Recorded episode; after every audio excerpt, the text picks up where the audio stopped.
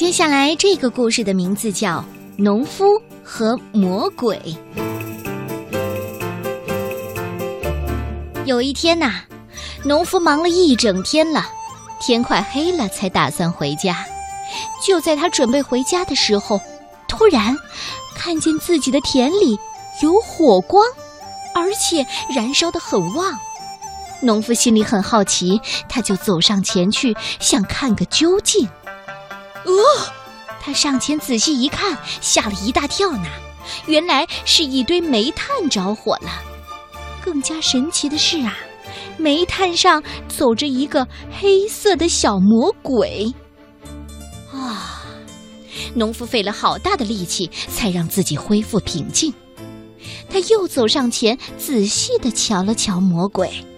呃，这个是财宝吗？农夫问魔鬼了。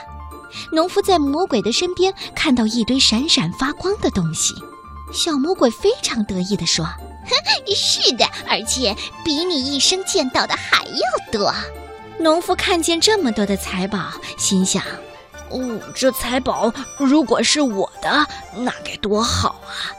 忽然，他就像想起了什么，猛拍了一下自己的脑袋：“哎哎，这田是我的，那……”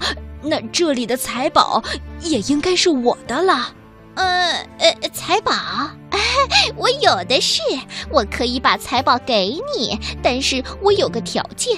呃，一个条件。魔鬼顿了顿，接着说：“如果你愿意把这两年的收成分给我一半，我就把财宝给你。”事实上，魔鬼非常喜欢地里长出的粮食。嗯，你的条件我能接受，但是为了避免分配的时候有纠纷，你要提前答应我。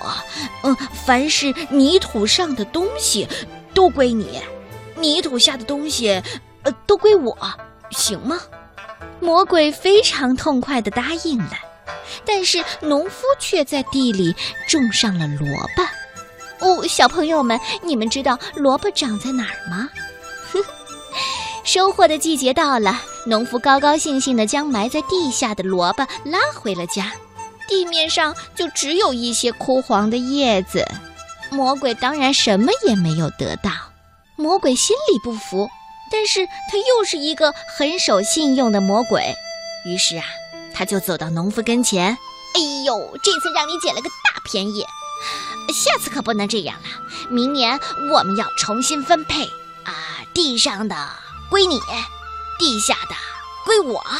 农夫很乐意地接受了魔鬼的意见。